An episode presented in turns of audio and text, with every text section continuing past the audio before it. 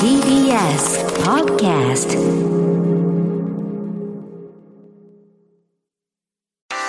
文化系トークラジオライフ。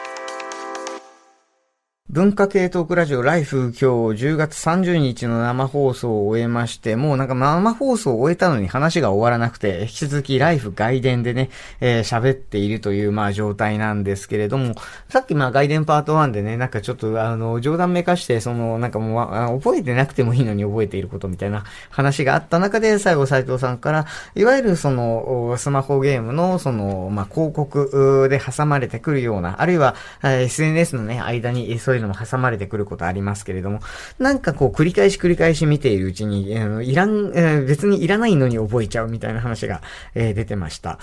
で、ちょっとそれに絡めて思い出したのが、えー、ラジオネーム、鶴賀太郎、えー、49歳、東京都自営業ということで、えー、チャーリークルーの皆様お久しぶりです。昔、広告とかマーケティングに関わっていた人は、必ず、アイドマという概念を習っていたものでした。これは消費者の購買決定プロセスをモデル化したもので、まず、アイドマというのは AIDMA という、まあ、アルファベットの、あの、略な、略字なんですが、まず商品やサービスを認知する、アテンション、注意を向けるってことですね。アテンションがあって、興味を持って、 interesting、えー、そして欲しいと思う、 desire、うん、そして商品を記憶する、 memory、そして購買行動に移る action という流れ、えー、で、これあの要するに、あの、まあ、一般的に考えてもらったらわかると思うんですけども、広告を見せて、あ、こういうものだっていうのを知って、なんだろうと思って、調べたら、まあ、なんだろうとこう思うことから欲しいってなって、欲しいと思ったものは商品を記憶して買いに行ってくれるよねという、まあ、こういう流れです。これを AIDMA という、まあ、それぞれの動詞の、動詞や名詞の頭文字を取って、アイドマというふうに略しています。で、しかし今日では、このアイドマという概念が使われることはほとんどなくなりました。それはネットの普及により、商品や商品名を記憶するというプロセスが不要になったからです。昔はテレビコマーシャルで商品を見たら、その商品名やパッケージのデザインを記憶してお店に行って買う必要がありました。だからコマーシャルでは商品名を連呼したり、ダジャレみたいな商品名をつけることがよくありました。でもネットが発達した今、その必要はありません。オンライン上のものだったらすぐポチれますし、コマーシャルで見たものでもその場で検索をかければ短期記憶の処理能力で十分に商品にたどり着けます。その場で買わないにしてもブックマークしたりスクショしたりたりすれば覚える必要はありません。つまり、記憶を外付けすることができるようになったことにより、記憶という機能が僕らの欲求を満たしたり、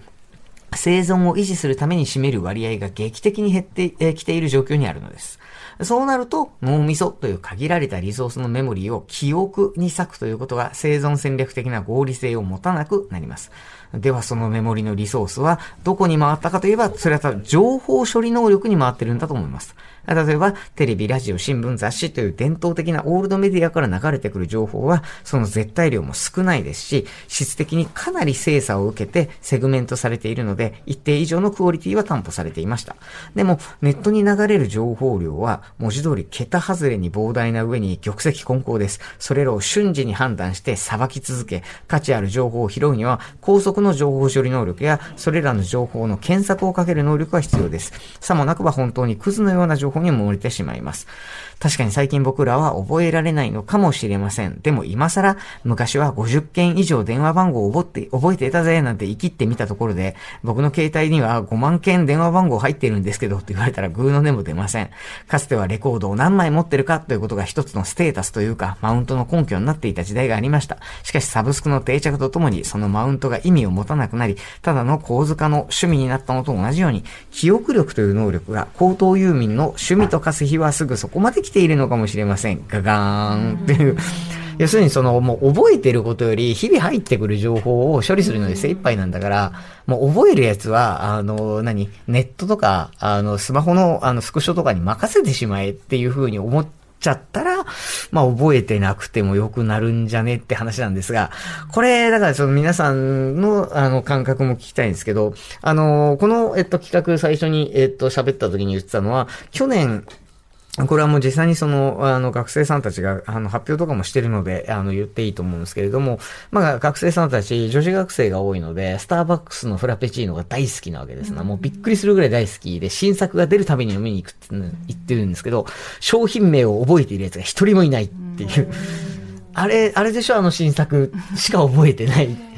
らこれを、メモリーを合理的に使うようになったと言うべきか、どうなのかは、本当に悩みどころで、企業としては、あの、なんつうの、その、商品名を覚えてなくても買ってくれるんだったらいいんだけど、商品名どころかほとんど何も覚えてくれないじゃないだろうか。それこそ斉藤さん、あれですよ、あの、うろ覚えの署名の本、もう、っていううろ覚えしかない、あの署名の本。あの、本のタイトル、うろ覚えで、あの、検索してきた図書館の、あの、師匠の方が、100万回な猫みたいなやつです死んだ猫なんかこう、もうなんかこう、何、どっちだったっけみたいになっているやつを、こう、華麗に探し出した師匠の人は偉いけど、あれ、人間だから文脈を読んでなんとか探したけど、多分け、普通に検索したら絶対わかんないものじゃないですか。僕らの多分商品とか、その固有名に対する認知がそのレベルになっちゃっているとするとですよ。俺なんかこう、アイドマみたいなメモリーとかいらないよみたいな感じに、本当になるのか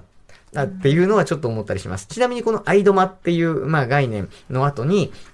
あの、それこそ、あの、電通のプランナーだった佐藤直之さんなんかが、まあ、アイサスっていう概念を入れて、これ、S っていうのはシェアとかスプレッドっていう、まあ、あの、サーチですね。だ気になったら検索して、買った後拡散するよねっていうのが挨拶で、その後佐藤な、佐藤直さんはシップスとか言い出したはずで、もうあの、何サーチから始まるみたいな。す もう広告いらないみたいな、あの世界観の、あの、消費者行動の話をしていたように、まあ僕らもいちいち CM 見て覚えて買いに行こうってしねえよな、今。確かにだってね、魚が魚を食うゲームって別にゲーム名じゃない。ゲーム名なん絶対思い出せないよね。覚えようとしてないしね。魚が魚を食うは、あー、ダメだ。なんかその、商品、商品買うときってもう無関心化してるってよく言われてますよね、チャイさん。あの、要するに、あの、これが欲しいってよりかは、な、なんか、なんかが欲しい。例えばなんかその、魚が欲しいって言ったら、魚って検索して、出てきた上の3つぐらいからなんとなく選ぶみたいな形は結構多くて、それはなんか、先進各国だと割と無関心化しちゃってるから、その、アテンションがあんま効かないみたいなことはよく言われるんですよね。あと多分、なんだろうな、その、欲しい、いや、俺が気になってるのは欲しいってどこ行ったんだろうと思って。要するに、なんつうの、例えばご飯食べに行きますってなった時に、何食べるっていうのを、何かすごい食べたいものとか、まあ、このいろいろ溢れてる時代ないじゃないですか。から、検索したり、その商業施設のあのレストラン一覧とかを見たりしないと欲しくならないっていう現象にママ直面していて。僕ちょっと気になって皆さんに聞きたいんですけど、この記憶っていう話、記録とか記憶の話で言うと、覚えるだと、食の味の記憶ってでかいわけですよね。でも僕正直言うとほとんど興味ないんですよ、食い物に。ー大体、僕大体同じもん食ってるんですよ、毎日。ん全然か、あの、もう7年間ぐらい朝飯全部同じもん食ってて、な何にも問題ないんですよ。たまになんか、寂しいなと思ってカレー粉入れたりするんですけど。そう、あの、一回あれで美味しいご飯が食べられますように読んだ方がいいぞ。なんか、なんか、ちょっと読みましたけど、なんか、そういう意味だと、そま、まさにね、今おっしゃったみたいに、その、検索っていうか、なんていうの、これが人気みたいなやつ行くのはわかるんですけど、ど、どうなんですか？やっぱ味もね、結構あの、情報に感化されやすくて、実は美味しいまずいっていうのは、自分の味覚だと思ってるけど、味覚も結構いろんなものに影響されやすいって言われているのそうねそそんなんでもないかなと思いつつ、でもやっぱり、食べる記憶ってでかいわけですよね。これ美味しかったわ。いいですか？はい私はなんか異常に食べ物の記憶があってなんかこれ一族みんなそうなんですけどうん。ナ々おばさんの作ったチーズケーキとかあーはいはいはいはい。7年前に親戚の遠いおばさんの作ったあのとんかつ美味しかったけど最近持ってこないねとか。あの、あの、いとことかいいですよ。いとことか二つ違いなんですけど、いとこに行ったら、いや、あのとんかつは今あのおばさんが味を受け継いでって、みたいなあれ美味しいよねみたいに、なんかもう、そう、解像度めちゃくちゃ高くて。寿司屋ネットワークうーん、まあ、も、も、なんか、持ってきた、おばさんが持ってきた、それなんか1年に1回しか食べられないとんかつへとかみたいなのが無限にあるんですよ。あのおばさんが作った、なんか みたいな、みたいなのがすぐ出てくるし、この人の得意料理これとか、ちむどんどん状態。そう、だ、だからなんか、そう、味、だから食べたいものがないっていうのがもう意味がわかんないなって思いながらまあそこはだから解像度の違いで、うん。アイドル見なくても生きていける人が、あの、いる一方でアイドルがいないと、あの、生きていけない人がいるので、あの、ただ食は食べないと死ぬから、なんか仕方なく食べてるけど、いや、お洋服だって一緒でしょうし、もう車が生きがいの人もいれば乗れればいいという人もいますので、で、その商品とかこう企業からすると、まあ、できたら、なんていうの、あの、覚えて買ってほしい。なんだったらもうファンになってほしいっていうのが最近の傾向なわけですけど、消費者側は何一つ覚える気がないし、そういう味の記憶って言ったけど、味の記憶、美味しかったっていう記憶しか残ってない。よくこれ言うんだけど、体験って、あの、まあ、美味しかったラーメンの味を今口の中で再生できますかと無理なわけ。もうあの、頭の中で思い出せることしか思い出せないんですよ。だから、皮膚感覚とか味覚とかって、あの、美味しかったという解釈は覚えてるけど、だからこれはいくらでも書き換わる。なんかみんな美味しいって言ってたし、なんかそうでもなかったと思ってたけど美味しかったのかもしれないみたいな感じで、結構歪められちゃう。みんな美味しいってなんか、あの言ってたから全然覚えてないんだけどきっと美味しかったんだろうみたいな。味の記憶って再現できないんですか？できないんですか？ちょっと待ってびっくりした。え、できる？この口の中でなんか味が蘇って、これ食べたいなって言ってそのお店に行くとかないってことですか？えっとね、蘇るっていうのはその味覚が、あの、再生はされないと思うよ。あの、味覚っぽいものは再で生味覚を感じて、感じたことは再生できる。ああ、そういうか。あーそれそういやだなんか最近アルコールの CM が昔だったら例えばあのサントリーの CM とかで有名なのがなんかなんだっけ？えっと、ちょっと愛して長く愛してとか、ああいうふうにその名キャッチコピーっていうのが生まれる土台だったのがアルコール業界だったのに、うんうん。最近のビールの CM がうまいしか、こ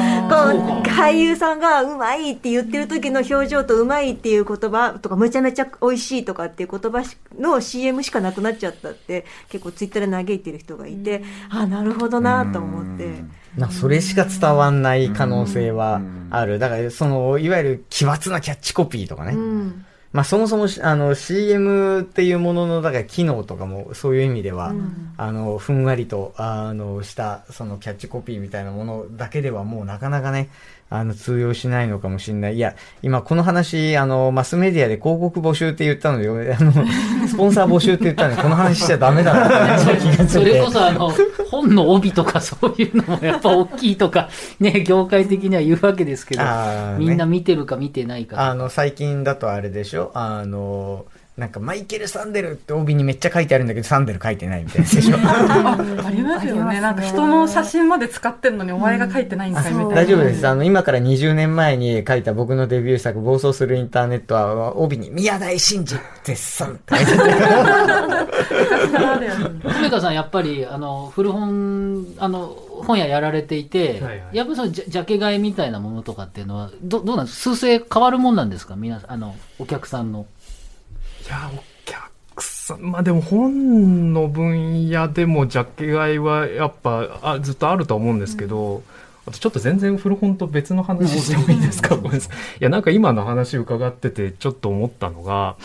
90年代にいわゆるテクノミュージックと呼ばれるような音楽、えーという、まあ、すごくざっくり言ってしまうと、まあ、えー打ち込みで作られていて、まあ、本当に、それまでポップスとかロックとかを聴いてたような人からしたら、本当にキックがドンドンドンって鳴っているだけのような、えー音楽というのが出てきたんですね。で、えーそれらはも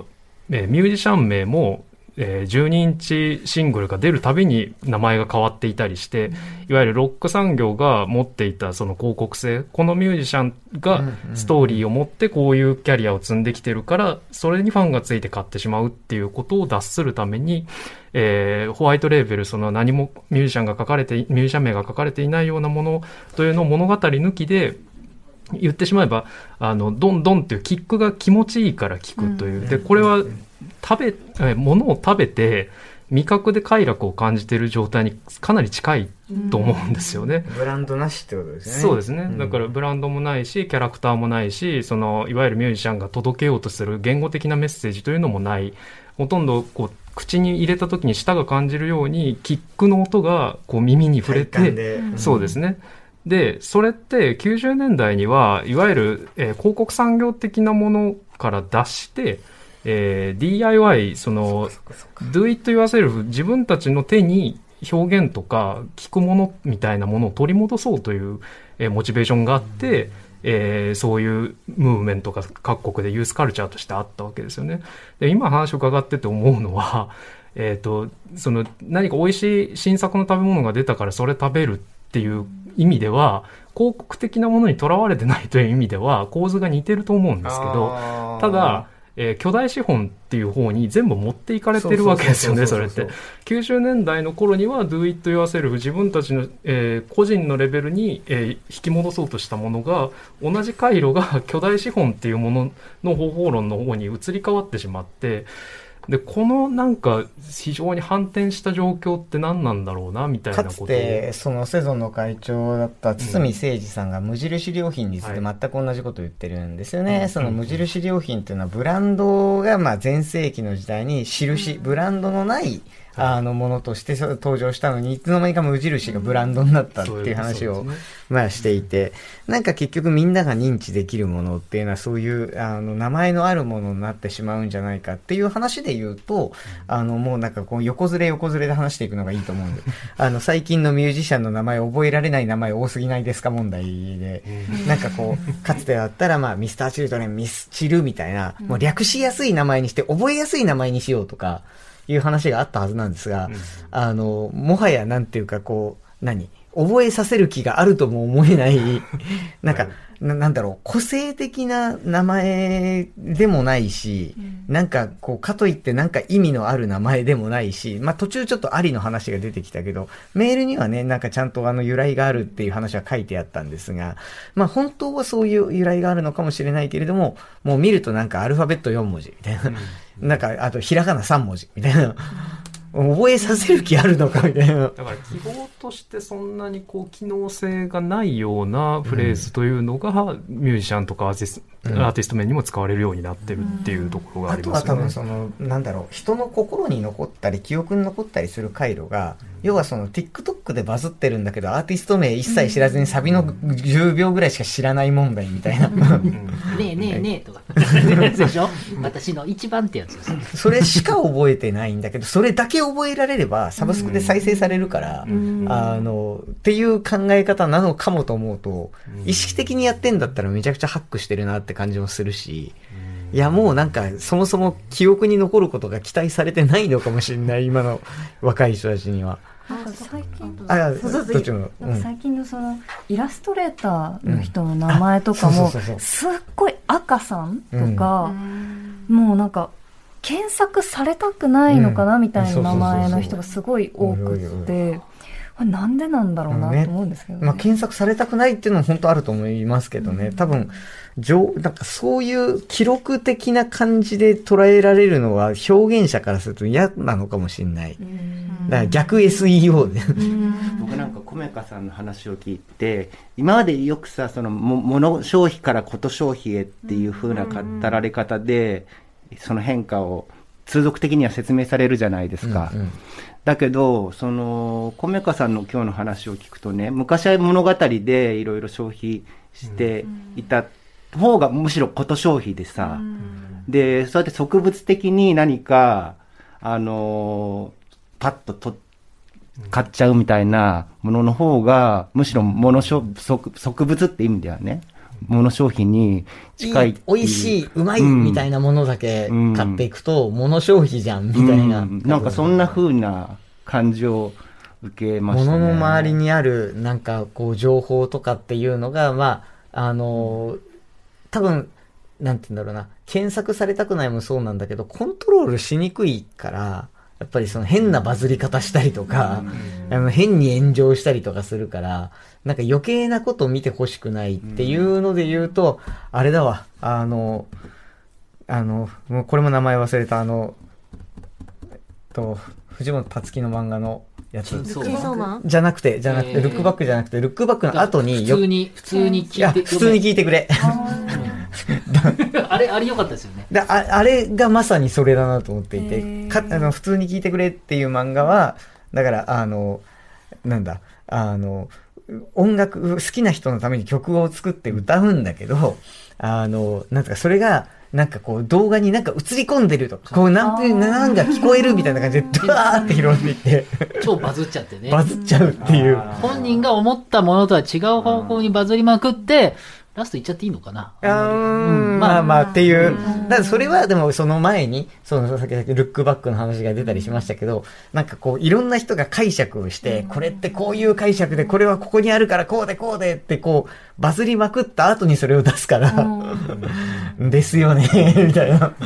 なるほどね。だそこをなんか意識的に、もう普通に聞いてくれっていう風に作品でペーンって出せる一方で、アニメのチェーンソーマンで、あの、ちょっとまたそういう、その読み切りで、あの、バズったシーンがこっそり、あの、インスパイアされてたりとか、まあ、爆発背負ってるねね。すごいですよね。非常に頭がいいっていうか、そういうこともしながら、同時にあの創作を信じてる人ですよね。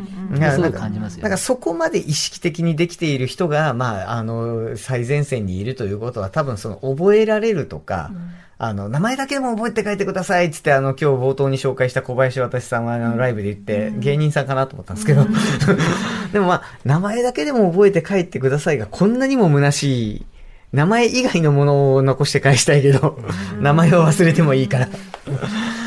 という、なんかそんなことをちょっと思ったり、えーした次第でございます。一個だけ読みたかった。はい。どうぞはいどうぞ一個だけメールが読みたくて、はい。こう、HT さんなんですけど、書店で本のタイトルを見るとき、倉本さんのバラの声が蘇ることがある50代、かっこ、えっと、なんだろう、女性女性。で、こう、私は学童期まで軽いディディスクレ、ディスレクシア、発達性読み書き障害があり、また音声情報も疲れがたまると回路が消えて理解できないこともあり、今も持病が悪化すると文章を読む、聞くが機能しないことがしばしばです。思い出せないということは、体のオーバーヒート回避手段でもあるのかなと考えることもあります。成長期、理解と記憶の不備をリカバリーするきっかけが漫画と音楽、ラジオから流れてくる人の声でしたと。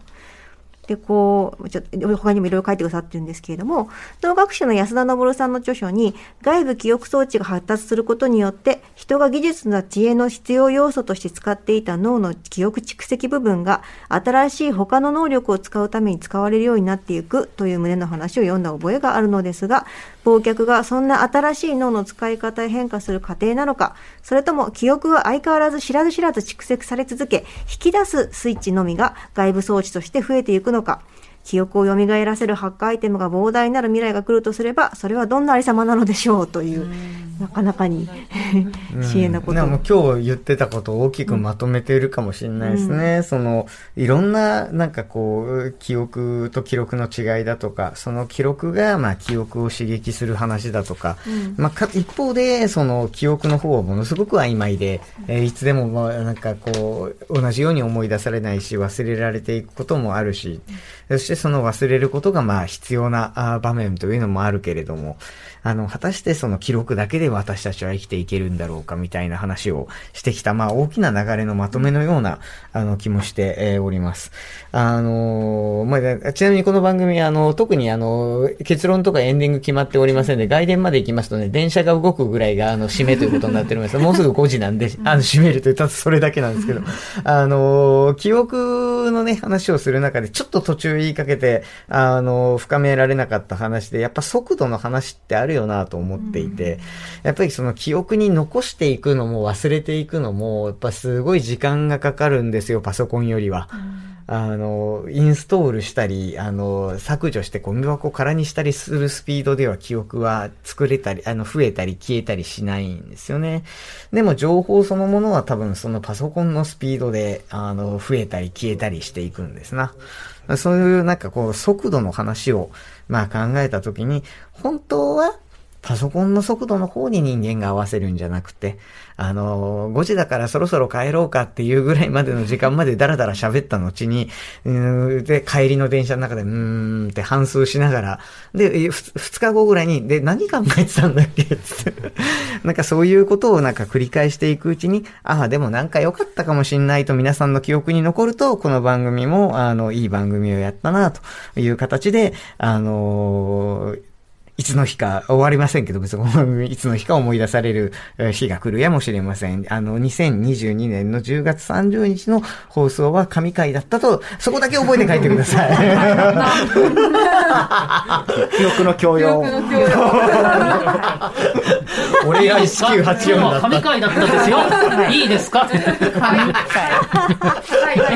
い、はい。神回、神回、神回。やばい。ダメダメ。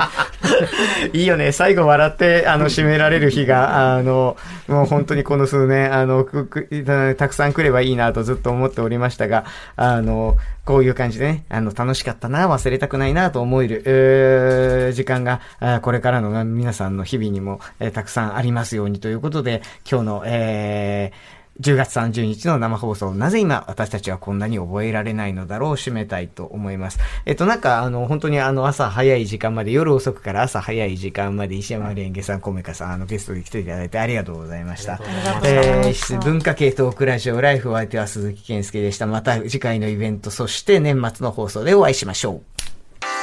う。文化系トークラジオライフ